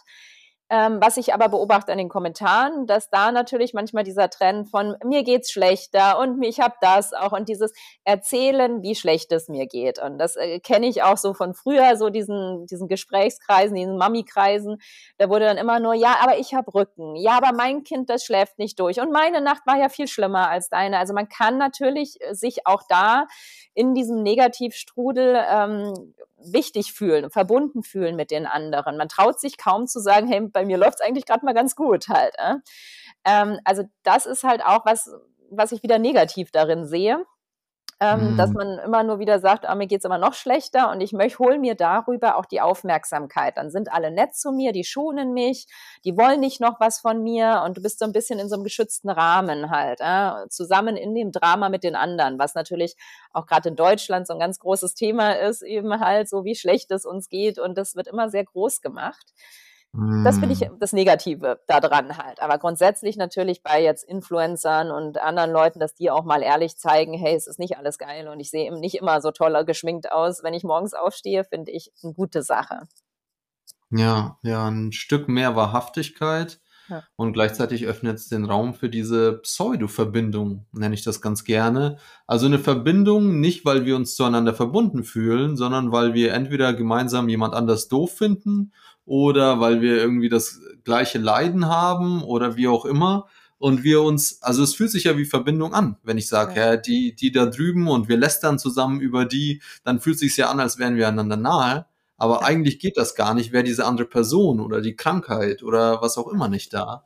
Und ich glaube, da auch zu erkennen, okay, wann begebe ich mich in so eine Pseudo-Verbindung und wann fühle ich mich wirklich zu einem Menschen verbunden, unabhängig davon, was drumherum passiert, unabhängig davon, wie meine Nacht war oder ähm, was mein Baby gerade für, für Wehwehchen hat.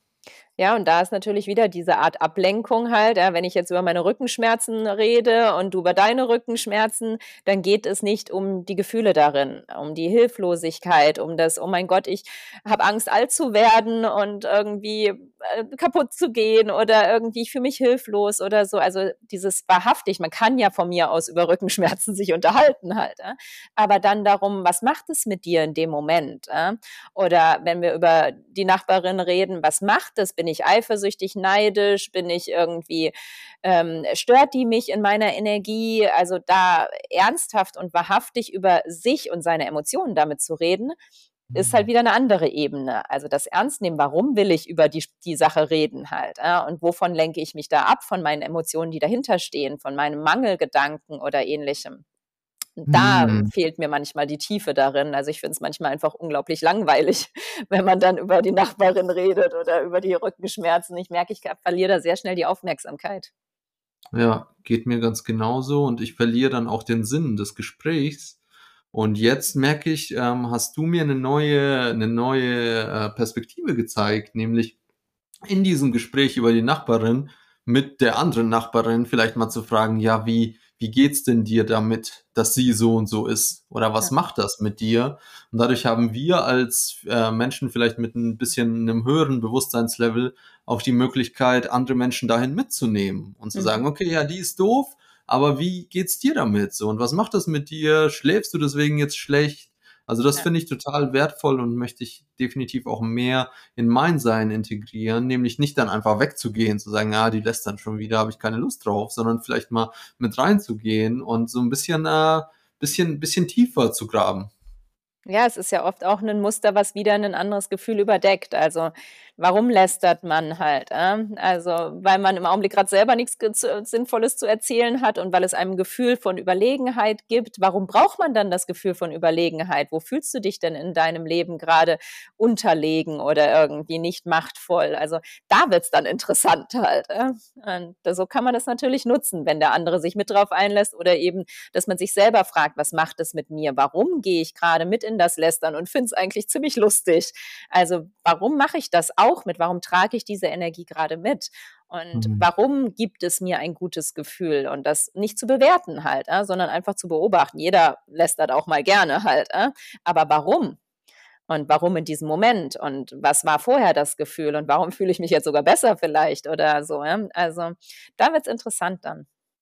Hm, genau, das, äh, was man tut, an sich nicht zu verdammen, sondern einfach diese, ähm, wie soll ich sagen, die Dimension dahinter mit einzubeziehen. Wenn ich jetzt den ganzen Tag Netflix gucke, nicht zu sagen, oh Mann, jetzt habe ich, jetzt habe ich, äh, weiß ich nicht, gesündigt, in Anführungszeichen, ja. war kein guter Mensch, sondern zu sagen, boah, ich habe den ganzen Tag Netflix geschaut. Was, was steckt da wohl dahinter? So, ah, okay, es hat den ganzen Tag geregnet und ähm, keine Ahnung, ich habe nichts zu tun, meine Partnerin ist nicht da, ja gut, schaue ich Netflix, ist nichts dabei. Was anderes mal zu beobachten, was macht es mit dir? Also ich habe das jetzt vor kurzem nämlich auch einen halben Tag gemacht und dann einfach zu merken, boah, scheiße, was ich mir da reingezogen habe, hat meine Energie aber echt nicht gut getan. Die Serie hörte mittendrin auf, es gab keine dritte Staffel, ich war so wütend und ich habe mich dann darüber geärgert, dass ich wütend war über diese blöde Staffel, die eigentlich eh doof war. Und einfach so dann, also habe ich irgendwann über mich selbst gelacht und habe mir gedacht, was ein verschwendeter Tag, was für eine doofe Energie aber das einfach auch mal da sein lassen, zu beobachten. Wie spannend ist das, dass so eine doofe Serie jetzt meine komplette Energie geraubt hat halt, obwohl ich mir was Gutes tun wollte. Ich habe extra gesagt, boah, ich tue mir was Gutes, ich gehe jetzt nicht die E-Mails machen, sondern gönn mir mal im Bett zu liegen und Netflix zu schauen und da zu beobachten. Also das werde ich so in der Form mit so einer Serie zumindest nicht mehr machen halt. Mhm. Und ähm, das einfach, ähm, ja, dieses Beobachten statt Bewerten. Das ist für mich immer der Schlüssel und dann die Schlüsse daraus ziehen, was auch ja. immer dabei rauskommt, zu merken, okay, so und so hat mir das getan. Und das nächste Mal, wenn du dich wahrscheinlich auf so eine Serie einlässt, weißt du, okay, es könnte so ausgehen. Und dann kannst du überlegen, okay, kann ich mir das gerade erlauben oder habe ich ja. später irgendwie noch einen Termin oder ein Meeting oder möchte was mit meinen Kindern machen? Und ich glaube, da ist es echt wichtig, einfach mal so ein so einen, so einen Überblick zu haben, welche Möglichkeiten habe ich und wie hinterlassen mich diese Aktivitäten, die ich da plane. Absolut, ja. Ja. Und es dann bewusst zu wählen. Also ich finde es auch nicht verwerflich, wenn man dann mal ein Bier mehr trinkt und weiß, oh, am nächsten Morgen habe ich Kopfschmerzen und finde mich selber blöd irgendwie. Aber es dann halt bewusst zu machen, wenn du gerade Bock drauf hast halt. Und es dann nicht irgendwie sich selbst wieder schlecht zu machen. Und dann beim nächsten Mal aber zu legen, überlegen, muss es jetzt das Bier sein? Beim letzten Mal hat es mir nicht gut getan. Und ich wähle heute mal was anderes. Also es ist einfach aus, einem, aus einer aktiven Bewusstheit heraus, sich für etwas oder gegen etwas zu entscheiden. Hm, ja, und sich immer wieder vor Augen zu führen, dass du nichts musst und dass ich nichts muss, sondern dass es wirklich ein freies Feld ist. Also ganz viele, ich würde sagen, die meisten von uns existieren in der Realität, wo ganz viel Müssen vorherrscht. Ich muss auf die Arbeit, dann muss ich was essen und dann muss ich die Kinder abholen und dann ähm, muss ich mit dem Hund raus und so. Und vielleicht den Fokus mal äh, umzudrehen und zu sagen, okay, das, das ist das alles, was die Welt von mir erwartet. Aber wie ich damit umgehe, wann ich es mache und wie ich es genau mache und ob ich zur Arbeit gehe oder ob ich vielleicht kündige, liegt immer noch bei mir. Ich habe immer noch die Eigenverantwortung für mein ganzes Leben und auch für meine Kinder. Und ähm, einfach immer wieder zurück zu dieser Verantwortung zu kommen. Dafür machen wir auch diese kleinen Kärtchen, die du wahrscheinlich auch bei deinem Kakao immer Ja, dabei hast, wo sind drauf steht, toll. du bist wertvoll oder du bist mutig, um den Leuten das zurückzugeben, zu sagen, hey, Ja. du bist wertvoll. Und es ist eigentlich so schade, dass es jemanden im Außen braucht, in dem Fall mich, der das dir sagt. Und doch ähm, scheint es so zu funktionieren, weil ganz viele Menschen mit diesen Kärtchen resonieren. Und die neuesten, die wir jetzt gemacht haben, was mir auch tatsächlich beim, beim Feiern kam, war eben ein Kärtchen mit Du musst nicht und ein cool. Kärtchen mit Du darfst. Ah, schön. Mhm. Und ich glaube, für, für uns beide ist das so total naheliegend. Ja, natürlich, wir dürfen, ne? Wir, wir dürfen äh, dieses inkarnierte Leben leben. Doch für die meisten ist das, glaube ich, schon auch ein Trigger. So, okay, wie, ich muss nicht, aber doch, ich muss das, das und das. Und da Ja. hoffe ich, genau das, was du angesprochen hast, herbeizuführen, dass sich die Leute fragen, okay, aber muss ich denn wirklich? Und wann muss ich denn? Und wie muss ich denn? Und wie, was für ein Gefühl gibt mir das Müssen und was für ein Gefühl gibt mir das Dürfen? Ja, und da finde ich wieder halt die Auseinandersetzung mit dem eigenen, eigenen Tod sinnvoll halt. Also es gibt ja auch dieses Buch, irgendwie noch ein Jahr zu leben. Und das hat viele ja auch zum Umdenken gebracht. Was wäre, wenn du heute erfährst, dass du nur noch ein Jahr zu leben hast? Was würdest du ändern? Und allein nur mit dieser Frage, sich mal zu beschäftigen, wie würde ich leben, wenn ich wüsste, dass ich nur noch ein Jahr habe? Was würde ich dann noch machen? Würde ich dann diesen Job noch machen? Das heißt nicht, dass du morgen kündigen musst halt, äh? sondern dass du einfach den Raum öffnest für das, was möchte ich denn eigentlich mehr in meinem Leben und was möchte ich weniger? Welche Menschen würde ich vielleicht nicht treffen? Ähm, wo mich die Gespräche langweilen und was ich nur mache, weil irgendwie die Familie das erwartet oder so. Ja? Und das ist ein Prozess. Also bei mir, bei mir waren es einige Jahre, wo ich dann immer mehr Leute aus meinem Leben rausgekickt habe, andere Menschen angezogen habe, meinen Job ja irgendwo äh, erweitert habe, selbstständig mich gemacht habe. Und das, das geht nicht von heute auf morgen. Aber mit dieser Konfrontation von der Endlichkeit dieser Inkarnation wird das, dieses Müssen immer weniger und das Dürfen immer größer. Hm. So spannend, weil eigentlich ja der Tod das Einzige ist, was uns in Anführungszeichen auferlegt ist, ne? wo wir nicht entrinnen können. Und gleichzeitig ist in dem Fall der Tod auch das, was uns am meisten befreit. Ja. Nämlich zu tun und zu lassen, was wir jetzt in diesem Moment wollen, weil wir wissen nicht, was morgen kommt. Wir wissen Ja. nicht, ob, ob es einen Morgen gibt. Und ich finde das so spannend, ähm, die tibetischen Mönche, die wirklich ganz stark in der Tradition noch sind, die lassen über Nacht, ähm, äh, die legen, bevor sie schlafen gehen, kein Holz ins Feuer nach, weil sie sagen, ja, wer weiß, ob ich morgen aufwache. Mhm. Wer, wer das weiß, kann ich jetzt nicht sagen. Ob mir Mhm. morgen früh kalt sein wird, weil ich nicht weiß, ob es mich dann überhaupt noch gibt. Und das finde ich so faszinierend, also wie, wie weit man das zurückspinnen kann und sagen kann, okay, nee, der Moment ist nur jetzt. Und was Ja. gleich kommt, wissen wir nicht. Ich finde es auch schwer. Also man sagt ja auch immer, man soll nicht im Streit äh, irgendwie ins Bett gehen und man soll immer irgendwie abends sich noch irgendwie ähm, in Harmonie ins Bett gehen oder wenn einer rausfährt, zur Arbeit fährt, dass man nicht im Streit auseinandergeht. Und ich habe wirklich auch schon jenseits Kontakt gehabt, gehabt, wo genau das passiert ist und der andere eben nicht mehr zurückkam halt. ähm. Und diese Last, die du dann trägst, diese Schuld, dieses Ungeklärte, das war für die Menschen kaum erträglich. Wow. Und ich glaube, es ist im Alltag schwer, sich das jeden Tag bewusst zu machen und jeden Tag so zu leben, als wäre es der letzte. Aber immer mal wieder in Momenten ähm, bewusst zu überlegen, ist es die Partnerschaft, äh, die mir gut tut? Ähm, sind es die Freunde, die mir gut tun? Wie kann ich in meinem Beruf mehr Leichtigkeit und mehr mich selbst verwirklichen? Ähm, was, was gibt mir Gutes? Wo äh, achte ich nicht genug auf mich? Also sowas gerade so jetzt zum Jahresende, auch rückblickend aufs letzte Jahr, finde ich das immer sehr kostbar. Hm, so viele wichtige Fragen. Ja.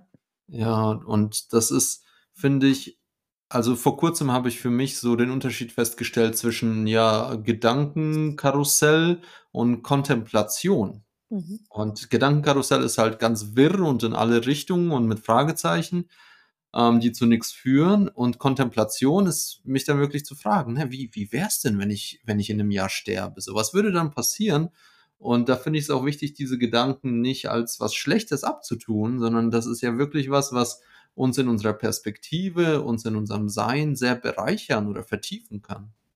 Ja, absolut. Also das ist das größte Ziel eigentlich, mit sich im Reinen zu sein, so, ja. Oder dass du, wenn du irgendwann gehst, zurückblickst und sagst, hey, war nicht alles cool, was ich erlebt habe. Ich habe auch nicht alles richtig gemacht, aber jede Erfahrung war es wert und ich bin im Frieden mit dem halt. Ja? Und Mhm. Ich glaube, darum geht es so ein bisschen. Und es ist für jeden auch was Unterschiedliches. Also manche müssen reisen und viele Orte entdecken, um im Frieden mit sich zu sein. Bei manchen geht es mehr um die zwischenmenschlichen Beziehungen und bei manchen geht es darum, vielleicht nicht irgendwelche Entschuldigungen, also Sachen, wo sie sich entschuldigen müssen, mit in den Tod zu nehmen und aufzuräumen so ein Stück weit. Und oft ist es auf Seelenebene, dass es sowieso die Wochen davor oder die Tage davor die Seele weiß, dass sie geht. Und ich habe ganz oft erlebt, dass sich ähm, welche, die sterben, die es nicht wussten, dass sie sterben, noch wirklich von Leuten verabschiedet haben, noch irgendwo Dinge aufgeräumt und geklärt haben. Und dann sind sie zum Beispiel am Autounfall gestorben, wo es man nicht vorher wusste, aber die Seele weiß das. Und es muss aber erst nicht dahin kommen im Grunde, sondern ähm, ja, jetzt schon eben diesen Raum zu öffnen. Und ähm, ich finde gerade so diese Zeit zwischen den Jahren, die Rauhnächte, ist wahnsinnig gut, die Zeit energetisch dafür zu nutzen, mal aufzuräumen bei sich innen drin auch. Hm, so wichtig. Ähm, ich, in der spirituellen Welt spricht man ja auch oft von sowas wie Divine Timing, dass alles praktisch zur richtigen Zeit passiert. Und da würde mich deine Sicht interessieren, ob, wie formuliere ich das am besten, ob die Seele weiß, wann was passieren soll und wann welches Trauma gelöst werden soll oder sich was offenbaren soll weil ich ganz oft auch bei mir selber und bei anderen erlebe, da ist manchmal fast so ein bisschen so ein Wetteifern um Heilung. So, jetzt will ich dieses Trauma endlich lösen und noch eine Familienaufstellung und noch eine Ayahuasca-Zeremonie. Und da würde mich interessieren, aus deiner Sicht und aus Seelensicht, gibt es für alles einen vorgeschriebenen Zeitpunkt? Ist, ähm, fluktuiert das? Ähm, genau, wie, wie siehst du das? Also ich weiß es nicht hundertprozentig. Ich habe allein rückblickend bei mir mit meinem Trauma, mit meiner Aufarbeitung schon das Gefühl, dass mir zum richtigen Zeitpunkt immer das Richtige geschickt worden ist. Ähm, aber rückblickend würde ich auch sagen, schade, dass meine Eltern nicht früher irgendwo mit äh, Heilungsthemen begonnen haben, dass ich erst so lange irgendwo leiden musste, bis irgendwo ich auch Dinge gefunden habe, die mir Heilung gebracht haben. Aber gerade auch jetzt Pflanzenmedizin hätte ich vor zehn Jahren zum Beispiel, hätte das mir nicht geholfen halt, äh, sondern ich musste erst viele Selbstheilungssachen machen, bis ich überhaupt an den Punkt kam, dass sowas möglich gewesen ist. So. Und da glaube ich schon dran, äh, dass es für die einzelnen Ebenen der Heilung verschiedene Zeiträume gibt, wo die Seele auch nicht offen ist. Also ich habe auch schon erlebt, dass manche in, in, Zeremonien eingeschlafen sind, wo man einfach das Gefühl hatte, da ist eine komplette Blockade. Die Seele sagt, nee, guck da nicht hin oder der als Ego vielleicht auch, man weiß es nicht. Ähm, wo die nicht bereit waren. Also es braucht zum einen natürlich diese eigene Öffnung, sich dem auseinanderzusetzen, offen dafür zu sein und nicht zu sagen, das ist jetzt der nächste, das nächste, was ich abhaken möchte. Also sich mhm. wirklich auch auf den Prozess einzulassen. Aber manchmal braucht es auch wirklich den richtigen Moment. Also ganz oft erlebe ich in meinen Seminaren auch, dass die Leute sagen, es gab so seltsame Zeichen. Du, die YouTube-Videos von dir sind einfach aufgeploppt, obwohl ich dich nicht gesucht habe. Ich kannte dich gar nicht. Und dann hat irgendjemand anders mir deinen Namen gesagt und erst dann kam ich zu dir, wo ich merke, ah, die geistige Welt arbeitet gut. Sie schickt mich oder ähm, schickt die Person zu mir, wenn es die richtige Zeit ist. Mhm. Und dennoch natürlich rückblickend, wenn man dann auch Scheißerfahrungen hat oder einem nicht geholfen wird, halt, dass man das natürlich auch nicht als Zeichen ansehen darf, irgendwie man sollte es lassen, sondern äh, ich kenne auch Menschen, die so viele gute Zeichen bekommen haben, wo sie hätten Heilung bekommen können, aber sich immer aktiv dagegen entscheiden. Also ich glaube schon so ein bisschen, dass wir den freien Willen haben, aber dass im Grunde von unserer Seele oder der geistigen Welt uns eigentlich die Momente geschickt werden in dem richtigen Zeitpunkt, wenn es angesagt ist aber wir dann auch aktiv uns einlassen müssen oder eben aktiv sagen, nee, ich block das immer noch, ich will nicht hingucken, ich gehe, was weiß ich, in die Verdrängung, ähm, in, in irgendeine Sucht oder ähnliches. Ich glaube, das liegt schon noch ein Stück in unserer freien Entscheidung. Hm, ja, ja. Für, die, für das Licht oder den Schatten einzustehen, ja. bewusst oder unbewusst. Aber ich glaube schon, dass du Heilung nicht in dem Sinne so aktiv forcieren kannst, wie es manche eben, also du kannst dich darauf einlassen, du kannst dir Hilfe ja. suchen, du kannst dich äh, Retreats anmelden, ähnliches. Aber wenn es nicht an der Zeit ist, dann wird es sich nicht zeigen. Also gerade bei ja. Traumata, da finden so viele Schichten statt, äh, sind so viele Schichten davor. Und manchmal, wenn etwas sichtbar wird, fragt man sich, warum habe ich das die letzten Jahre nicht gesehen? Das ist doch offensichtlich gewesen. Wo war das die ganze Zeit halt? Äh? Ja, und es ist so wie, als ob irgendwie ja, plötzlich ein Raum, eine Tür geöffnet wird und du kannst nie wieder verstehen, warum du die Tür vorher nicht gesehen hast. Und ich glaube ja. da einfach absolut an den richtigen Zeitpunkt. Wow, Ja, ja, fühle ich genauso. Und, ähm, ja, mit Heilung lässt sich nicht wirklich planen, kalkulieren. So, okay, in die nächsten 2 Jahre mache ich Traumaheilung und Ja. danach geht's mit dem Business steil bergauf. So meistens, äh, klappt das genau nicht so. Ja, und meistens ist Ähm ja, dass es unterschwellig genau dann, wenn man loslässt, wenn man's grade nicht mehr will oder so, dass man da diesen Raum der Hingabe erst öffnet dann, ne? Ja, also ich hatte, äh, mit meiner Frau 'n ganz bewegten Sommer dieses Jahr. Viele Festivals, viel unterwegs gewesen, Kakaozeremonien, also wirklich viel im Außen. Und wir haben uns so auf unser Zuhause gefreut und endlich mal wieder einkehren. Wir sind auch frisch eingezogen hier. Und die erste Woche zu Hause war eigentlich nur Prozess, weil das alles, was wo wir uns gehofft haben: „Okay, jetzt wird's ruhig und besinnlich und endlich mal Zeit für uns“, kamen genau die Sachen, die in der letzten Zeit nicht zu Wort kamen. Und auf einmal saßen wir da, haben geheult und uns gestritten und, ähm, das war echt ganz anders, als wir es uns vorgestellt haben. Und doch war es unglaublich wichtig, dass wir gesagt haben: „Okay, wir nehmen uns jetzt Zeit für uns.“ Wir dachten zwar, sie sieht anders aus und 'n bisschen harmonischer, aber letztendlich war es genau richtig so. Aber das ist ja oft genau in dem Moment, wo du's dann nicht erwartest halt oder ganz viele sagen dann immer: „Ah, ich habe das gemacht und das gemacht und das gemacht, aber an das bin ich noch nicht drangekommen.“ Und erst da, wo sie aufgeben, wo sie loslassen ist ja immer, wenn du was haben willst, äh, blockierst du ja 'n Stück weit auch die Energie. Und in dem Moment, äh, wo du im Urlaub bist und eigentlich alles gut ist, da kommt es dann hoch halt, ähm, oder da, wo du eigentlich was anderes erwartest, ähm, öffnest du dich dann auch für den Raum der Heilung, ja. Mhm. Mhm. Ähm, Nina, wir wir nähern uns schon langsam dem Ende an. Eine Sache, die mich noch brennend interessiert, du hast gesagt, du du bildest Medien aus innerhalb eines Jahres. Wie sieht denn so 'ne Ausbildung aus und wer kommt dafür infrage und wer nicht? Also, das würde mich Mhm. echt interessieren. Ja, also dadurch, dass ich keine Einzelsitzungen mehr mache, also weil ich einfach 3, 4 Jahre im Voraus ausgebucht war und die Fälle auch immer krasser wurden und ich dann irgendwann gemerkt habe, ich kriege das nicht mehr mit den ganzen anderen Projekten, ähm, die ich auch so gerne mache, ähm, unter einen Hut. Und als wir dann auch ausgewandert sind, habe ich dann gedacht: „Okay, ich habe wirklich, also 6 tolle Medien im Augenblick, die die Einzelsitzungen in Deutschland und auch online machen, die ausgebildet sind und die das Diplom bei mir haben.“ Also die Ausbildung an sich, wenn man das Diplom möchte, dauert ungefähr 2,5 bis 4 Jahre. Also die ei das Mhm. eine Jahr ist die Basisausbildung, da kann auch im Grunde jeder mitmachen. Man kann auch einzelne Module buchen, wo man sagt: „Ich möchte nur Auralesen mal üben oder nur Jenseitskontakte oder nur Trance-Healing.“ Also das besteht aus mehreren Modulen, die alle da so zusammengehören, die alle mit Energiearbeiten sind, ähm, wo natürlich langfristig das Ziel ist, professionelle Medien für Auralesen und Jenseitskontakte auszubilden. Aber viele auch da dann schon in dem Jahr merken: „Okay, ich möchte nicht damit arbeiten.“ Das ist eher Selbstheilung gewesen, Selbstentwicklung und die dann abspringen. Deswegen gibt es relativ wenige, die bis zum Diplom durchhalten, was für mich aber ganz gut ist, weil ich 'n sehr hohen Anspruch einfach daran habe und selber 4 Jahre in der Schweiz die Ausbildung gemacht habe. Aber, ähm, grundsätzlich eigentlich bei den Modulen bei also es fängt jetzt nächstes Jahr noch einmal die letzte Ausbildung an und dann habe ich 8 Jahre ausgebildet und dann habe ich noch so viele andere Projekte, dass ich auch das erst mal hinten anstellen werde und mich wieder weiterentwickle und neue Dimensionen bei mir auch öffnen werde.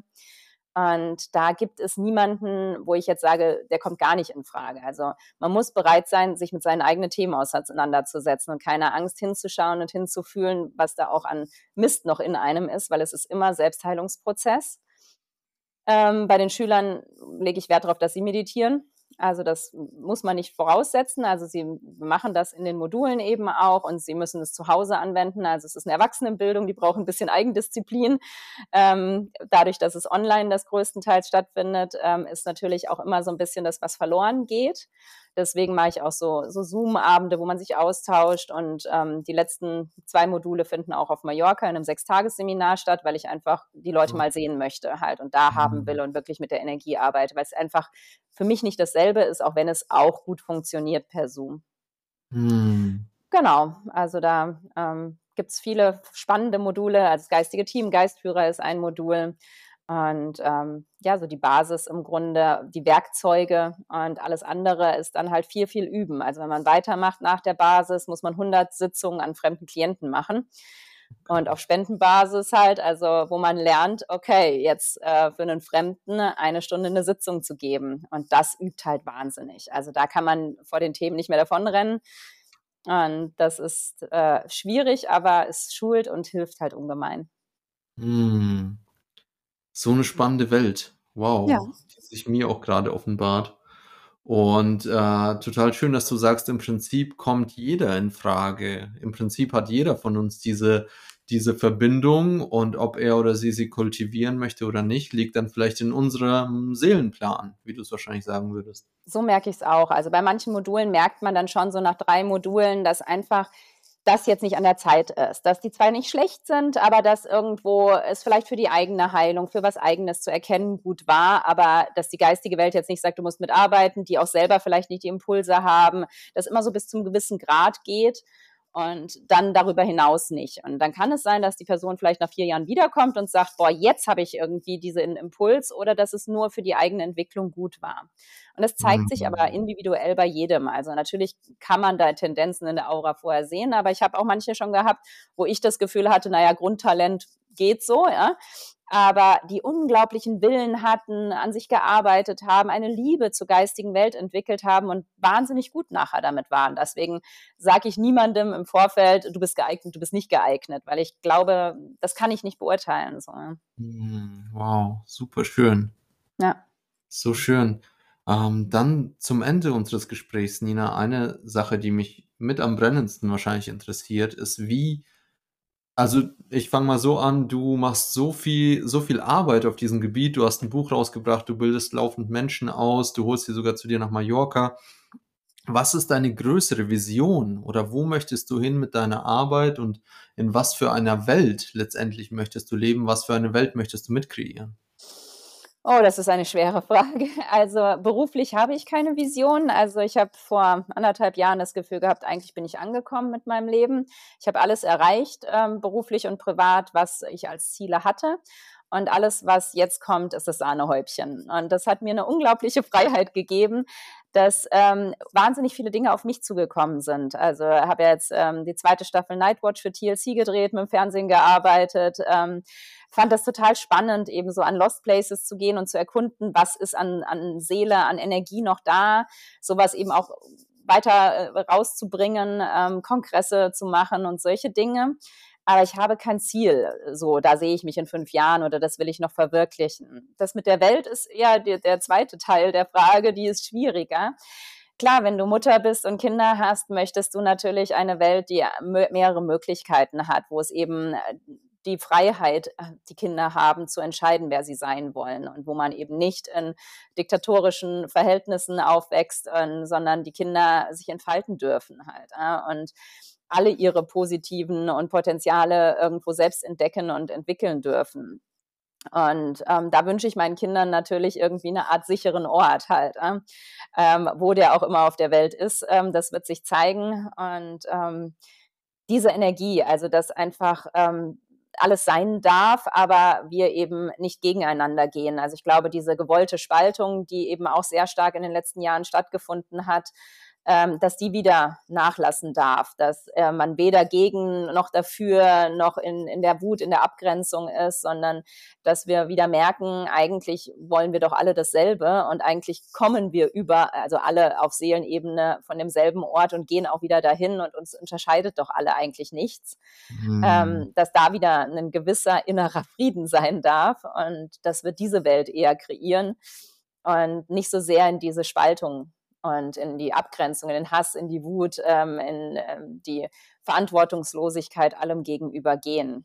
Also ich bin nicht mehr so ideologisch, dass ich sage, oh, ich möchte eine Welt, wo alle vegan leben. Das war früher bei mir so oder irgendwie äh, Weltfrieden oder ähnliches. Ich glaube, dafür ist dieser Planet nicht gemacht in seiner Dualität. Es wird, glaube ich, nie hier einen Weltfrieden geben, weil diese Welt extra dual gemacht ist, damit wir alle Erfahrungen machen. Und ich hoffe trotzdem einfach, dass ähm, immer mehr Menschen in die Selbstverantwortung, die Selbstheilung und in die Liebe darin gehen, halt etwas Gutes auch in die Welt zurückzubringen und da ein bisschen mehr Bewusstheit drin ist. Und das für meine Kindheit, ne, äh, für meine Kinder natürlich dadurch auch eine schöne Welt für sie sein darf. Mhm. Aber es ist wirklich schwer zu beantworten. Ähm, ja, vielen Dank für deinen Versuch und diese Inspiration für mich vor allem auch auf beruflicher Ebene vielleicht irgendwann anzuerkennen, hey, ich habe alles, was ich mir auf die Liste geschrieben habe, habe ich erreicht so und jetzt kommt jetzt kommt das Universum, so beschenkt mich. Ich habe die Hände offen, ne, ich halte nicht mehr fest an diesem einen Ziel irgendwo, sondern ich habe die Hände offen und was, was auch immer in mein, meine Hand reinflattern will, nehme ich halt und, und äh, spiele das und habe Freude damit. Und so schön zu sehen, wie das bei dir Früchte trägt und wie du damit noch viel stärker in die Welt strahlst und Dinge machst, von denen keiner geglaubt hat, dass du sie machen würdest, wie zum Beispiel Oh. eine Fernsehserie begleiten. Also wow, vielen, vielen Dank und danke für dieses tolle Gespräch. Ich bin sicher, das wird viele, wenn nicht alle inspirieren, die das hören. Und ich freue mich auf das nächste Mal. Nina, danke. Vielen lieben Dank an dich. Ja, war sehr inspirierend auch für mich. Ich habe auch meine Themen mal wieder aus einem anderen Blickwinkel gespiegelt bekommen. Und ja, danke auch an alle Zuhörer und viel Freude damit.